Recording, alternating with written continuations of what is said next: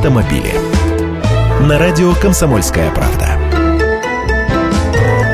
Здравствуйте. Прямо скандал тут возник вокруг АвтоВАЗа. Давайте поглядим, откуда у него ноги растут и что там на самом деле происходит.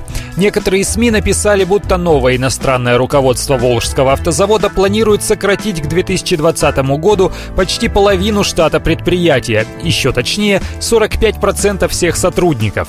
Естественно, шумиха поднялась. Теперь же руководство АвтоВАЗа опровергает эту информацию, которая, кстати, просочилась из французской прессы.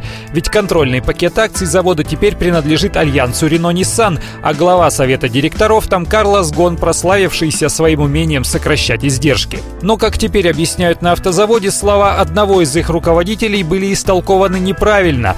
Да, в течение следующих шести лет компанию действительно покинут от 20 до 25 тысяч нынешних работников.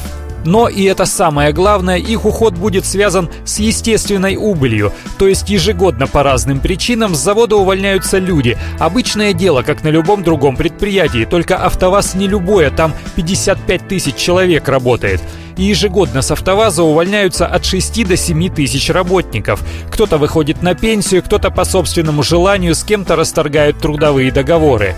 Вот и объясняют на предприятии, что сокращения кадров не будет. Просто на место уволившихся нанимать новых специалистов не планируют.